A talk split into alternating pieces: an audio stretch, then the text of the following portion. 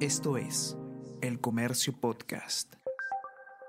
Hola a todos, ¿qué tal? ¿Cómo están? Espero que estén comenzando su semana de manera excelente. Yo soy Ariana Lira y hoy tenemos que hablar sobre denuncias de violencia sexual en colegios, porque desde el año 2016 hay casi 900 de estas denuncias que no han sido resueltas a nivel del Ministerio de Educación. Vamos a conversar sobre todo esto y más a continuación.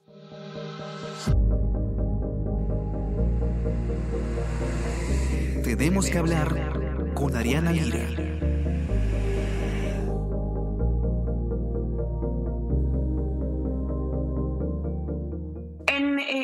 Un portal, que es el portal CICB, eh, una aplicación del Minedu que permite que se registren casos, denuncias de eh, violencia sexual en colegios, que puede ser pues eh, cometidas por eh, profesores, personal de los colegios, incluso otros alumnos. y para ello existe un plazo para que se resuelvan evidentemente las denuncias. Y a pesar de que hay un plazo que es bastante corto, la verdad es que cuando se lo digamos no lo van a poder creer, no van a poder creer que haya tantas sin resolver. Son eh, casi 900 las que no han tenido punto final desde el año 2016. Maite Siriaco, periodista de ese Data, ha hecho el informe y nos va a contar todo lo que ha encontrado. ¿Cómo estás, Maite? Bienvenida. Hola, ¿qué tal? ¿Cómo estás? Gracias por la invitación. No, gracias a ti, Maite. Cuéntanos primero qué fue, eh, digamos, cómo fue que llegaste a este descubrimiento de eh, la cantidad de, porque son dos cosas, ¿no? Primero la cantidad de denuncias que no se han resuelto y por otro lado la cantidad de sanciones que se ha impuesto. Sí, nosotros en ese data hicimos un pedido por transparencia, así se ve, em, ¿no? A, este portal que, que mencionabas. Y em, hicimos también un pedido a servir. Em, y, comenzamos a hacer eh, un análisis de, esta información, primero de, todas las denuncias y del estado en el que se encontraban estas denuncias.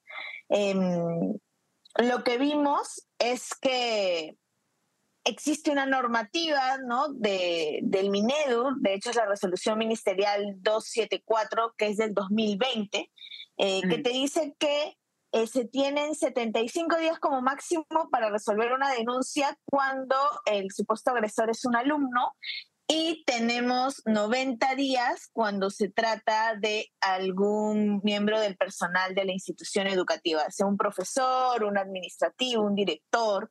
Em, pero en ese análisis que, hicimos en ese data, lo que vimos es que teníamos 877 casos, o sea, casi 900 casos específicamente de violencia sexual que aún no se han concluido, ¿no? Desde el 2016.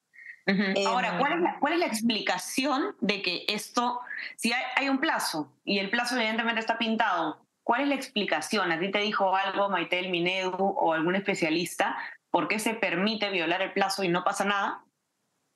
Eh, nosotros eh, hablamos con el abogado especializado eh, en justamente temas de violencia escolar, que es Víctor Sousa. él es de la Alianza de Colectivos por la Equidad en Derechos Humanos, ARIFE, ¿no? Y de hecho está llevando casos todavía.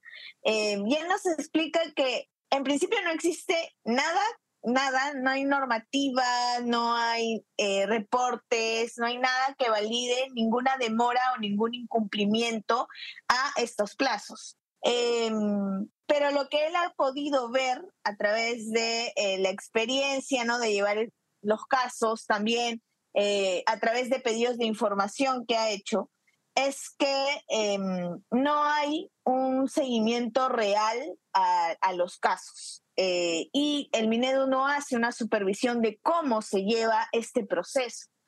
Eh, de hecho, él nos contaba que él hizo un pedido de información, ¿no?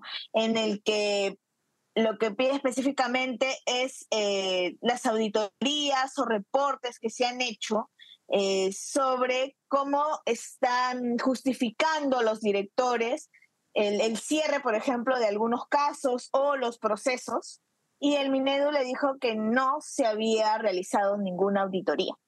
Eh, este pedido lo ha hecho este año y esa fue la respuesta que, le dio, ¿no? Entonces, para él, esta falta de atención que se da permite justamente que se incumpla con la normativa, ¿no? Y que se den una serie de eh, cosas irregulares dentro del proceso.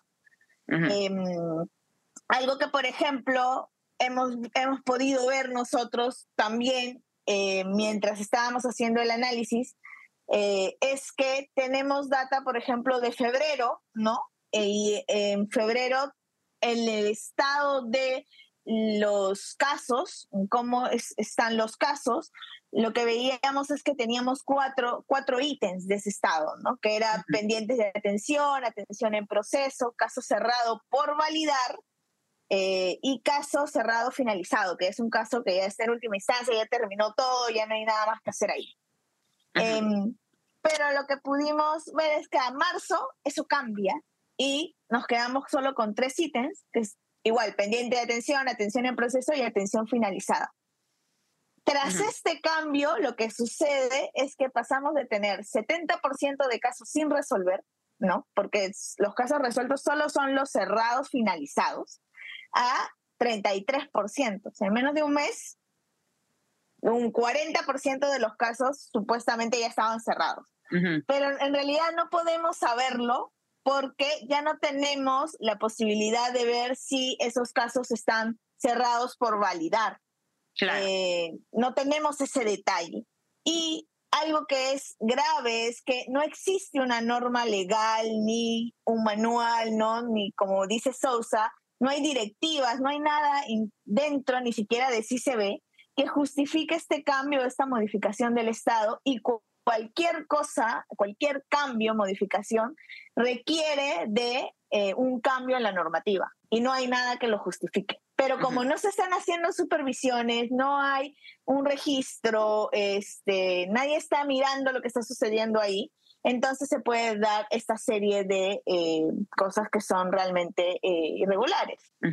Ok, y ahora Maite, por otro lado, si miramos ya no solamente, digamos, el número, la cantidad de casos resueltos, sino miramos específicamente los casos que fueron resueltos y que en la resolución impusieron una sanción para la persona denunciada, ¿no? Que, como explicas tú, eh, implica la suspensión temporal o permanente del denunciado. Según tu nota, eh, en el 2022, solamente el año pasado, solamente el 8% del personal denunciado se le impuso una sanción en última instancia. Sí, em, de hecho, las que no tenemos casos, eh, perdón, las que tenemos casos sin resolver, ¿no? También tenemos dentro de los casos resueltos, eh, solo un 8% del personal denunciado por violencia sexual es el que ha recibido una sanción en última instancia. O sea, tenemos 1.498 denuncias que se dieron en el 2022 y un poquito más de 100 casos eh, que, han, que han recibido una sanción. ¿no? Ahora, ¿esto qué, qué significa? Que ese personal que no recibe eh, la sanción sigue trabajando en los colegios, ¿no? Porque como se menciona, como menciona también eh, la normativa, es que justamente la sanción es que em, se dé una, una salida del personal, ya sea algo temporal o que sea permanente. Ahora, tenemos ocho regiones en las que apenas se llega a un 4% de sanciones, ¿no? que son em, están incluidas Lambayeque, Pasco, Tumbes, pero en estas tres regiones específicamente no tenemos, tenemos cero sancionados, o sea, no hay ningún sancionado a pesar de que sí tuvimos varias denuncias. Por ejemplo, en Piura, que es la segunda región con más denuncias, ¿no? después de Lima, eh, apenas 1% de su personal eh, denunciado tuvo una sanción. Correcto estos eh, datos alarmantes, además, aún no tienen respuesta por parte del Ministerio de Educación, a pesar de que se ha solicitado, pero está siempre eh, abierta la oportunidad para que nos pueda comentar, nos puedan conectar, eh, comentar las autoridades educativas eh, del gobierno, qué es lo que está pasando con las denuncias de este portal, si se ve, si se pone un plazo, debería ser para que se cumple, de lo contrario, la persona denunciada, que podría ser culpable, podría seguir eh, estando expuesta a otros menores. Los que quieran ver el informe con detenimiento van a encontrar además todos los gráficos, todo, todos los...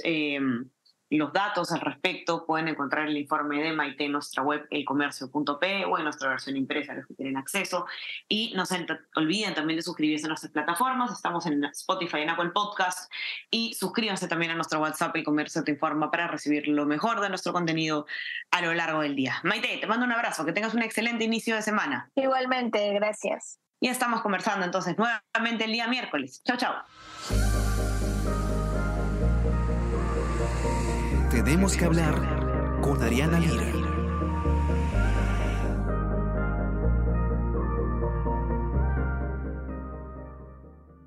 Esto es El Comercio Podcast.